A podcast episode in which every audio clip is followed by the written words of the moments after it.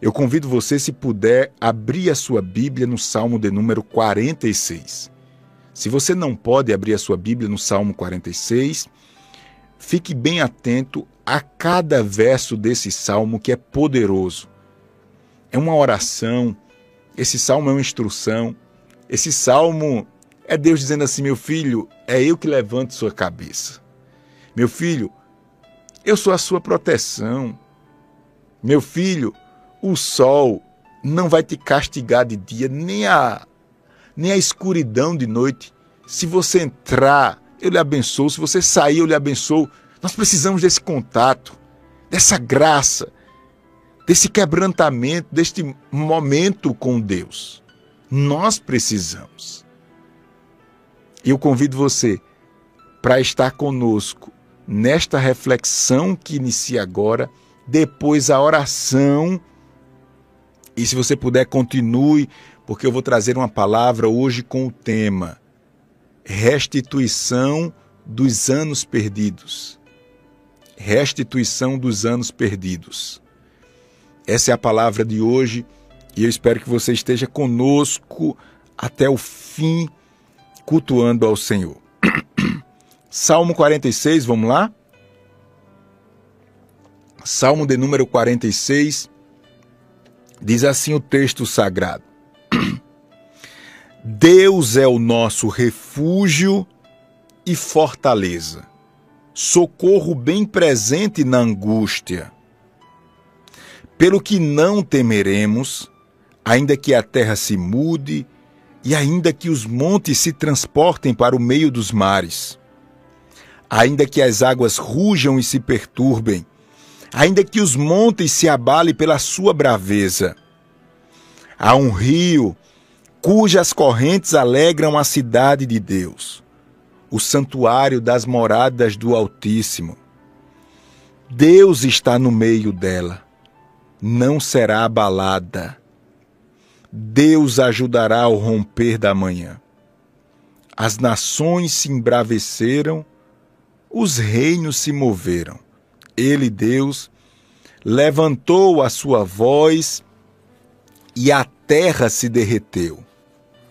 O Senhor dos exércitos está conosco. Eu vou repetir. O Senhor dos exércitos está conosco. O Deus de Jacó é o nosso refúgio. Vinde, contemplai as obras do Senhor que desolações tem feito na terra. Ele faz cessar as guerras até o fim da terra, quebra o arco e corta a lança, queima os carros no fogo. Guarda essa palavra aqui, olha, é Deus falando com você. Você não pediu uma resposta? Você não pediu uma direção de Deus para a sua vida? Olha o que Deus fala aqui no verso de número 10. Isso me enche de fé. Isso me enche de renovo de Deus. Guarde aí essa palavra. Se você puder, você dá o melhor glória que você pode aí. Diz assim, olha: Aquietai-vos e sabei que eu sou Deus. Serei exaltado entre as nações, serei exaltado sobre a terra. O Senhor dos exércitos está conosco. O Deus de Jacó é o nosso refúgio. Aleluia. Glória a Deus, glória a Deus, glória a Deus, glória a Deus. Deus quer me dar e quer lhe dar uma fé inabalável. Tem uma canção que diz: se você perdeu tudo e não perdeu a fé, você não perdeu nada. Você está ouvindo? Aleluia. Se você perdeu tudo, mas não perdeu a fé, você não perdeu nada. Pastor Júnior, mas o senhor não sabe, pastor, o que está acontecendo comigo. Pastor, eu fui traído, pastor. Fui apunhalado pelas costas, pastor. Pastor, eu não sei o que fazer porque, diante dessa situação, eu não consigo liberar o perdão. Eu fui ferido, pastor, lá dentro da minha alma. E, Pastor Júnior, eu preciso de ajuda, eu preciso vencer esse período da minha vida.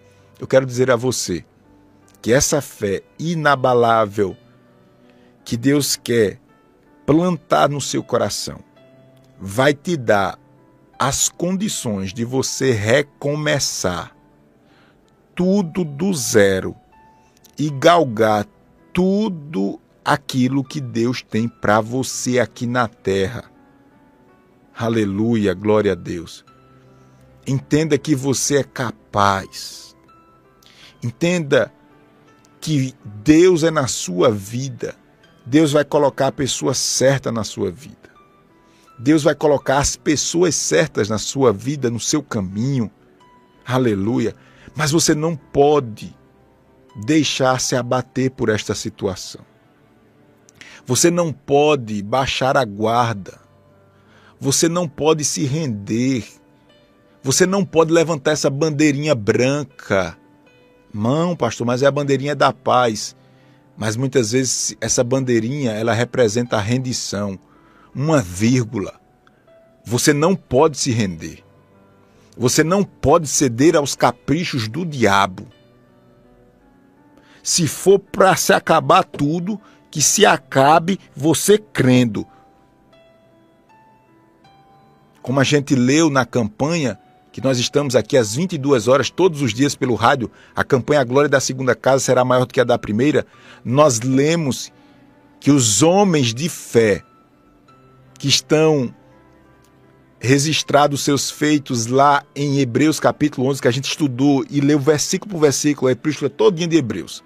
Quem está comigo aprendeu uma lição, que aqueles homens, eles morreram sem ver a promessa se cumprindo. Mas a Bíblia diz que eles morreram satisfeitos porque eles viam pela fé. Aleluia. Eu posso dizer assim: você pode até morrer e você vai morrer um dia, mas você vai morrer crendo. Eu não posso negar o poder da fé. Eu não posso. Isso é fundamental para a minha vida. Por isso que Deus, ele permitiu que você esteja ouvindo esta palavra aqui pelo rádio pelas redes sociais, você é sintonizado agora. Porque diante desse contexto todo que estamos vivendo, alguns passando pelo vale da sombra da morte, outros sendo encurralados. Deus diz: Eu estou mais presente do que nunca, porque eu sou presente na hora da angústia. A ideia de angústia é, imagine um barquinho agora sendo sendo, como eu posso dizer, sendo açoitado pelo vento forte e pelas águas. Um barquinho é o que, meu Deus, dentro no mar? É nada. Pronto. E aí a água joga para um lado, o vento joga para o outro e ele bate na rocha, afunda, mas não afunda. Pronto. A angústia é esse processo do barquinho dentro do seu coração. Quem ora para você, você está inteiro mas sua alma está destruída. Seus sentimentos estão confusos. Você chora com tudo, tudo você tem medo. Meu Deus, pastor, e fica nervoso. E alguns, quando fica nervoso demais, come além da conta, só quer ficar deitado, faz as coisas de forma desapercebida, não se concentra em nada, perde a criatividade, fica nervoso com o marido, com o menino, é uma confusão maior do mundo. Ei, você vai para onde desse jeito? Olha para o lado, olha para o outro, presta atenção. Quem está aqui comigo? Quem está aqui comigo, Pastor Júnior? É o meu Jesus, pastor. O senhor falou certo. Ele está aqui comigo, pastor, eu que não percebi. Ele é, está presente aqui na minha vida, pastor. A prova disso é que a palavra do Senhor diz: Ele é o seu refúgio, a sua fortaleza, socorro bem presente na hora da angústia. E aí o salmista diz: Eu não vou ter medo de nada. A terra pode ficar de cabeça para baixo. Eu não temerei. Eu não temerei. Esse não temer não é ausência de medo. É não permitir que o medo lhe domine.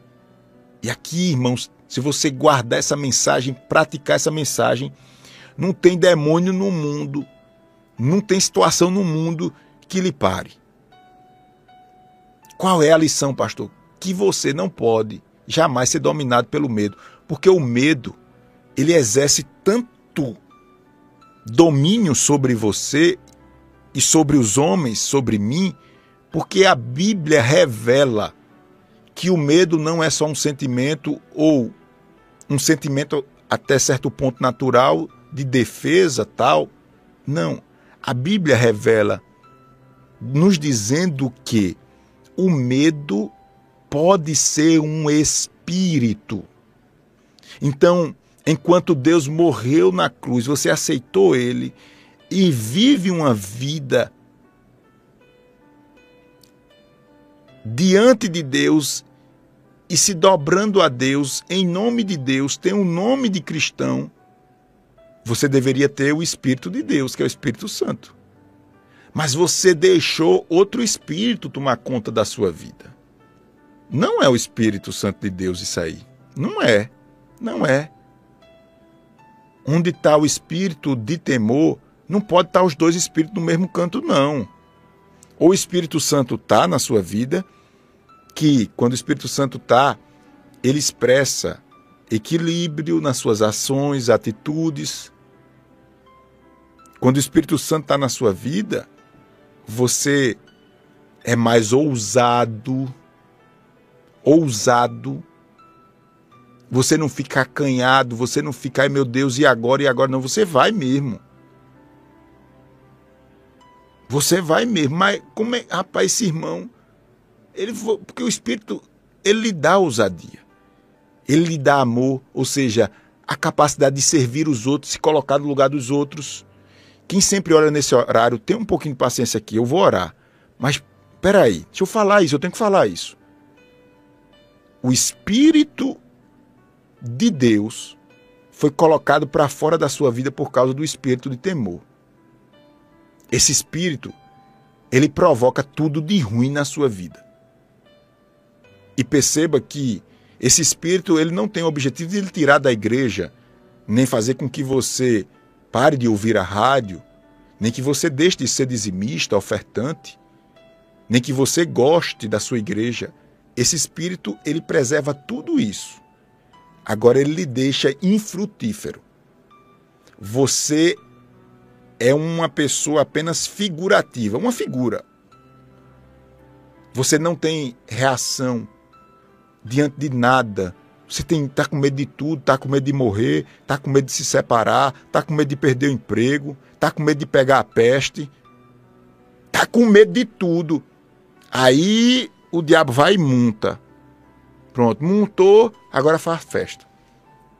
Tudo começando com a teoria do medo. Teoria do medo. Você com medo, quem provocou o medo tem você aqui na mão, ó. Na palminha da minha mão, venha para cá, você faz o que eu quero. Até porque se você não fizer, você vai pagar um preço, viu? É isso. É isso. Você vai aceitar? Não. Deus não me deu espírito de temor, não. Deus me deu espírito de fortaleza, de equilíbrio, moderação e de amor. Eu queria falar mais, mas não dá tempo. Mas guarda essa palavra. Guarda essa palavra no seu coração. Você pode dizer assim comigo: o medo, o medo pode ser um espírito. O medo pode ser um espírito. Espírito de temor, misericórdia. Misericórdia. O medo pode ser um espírito. É o que a Bíblia diz, o texto sagrado.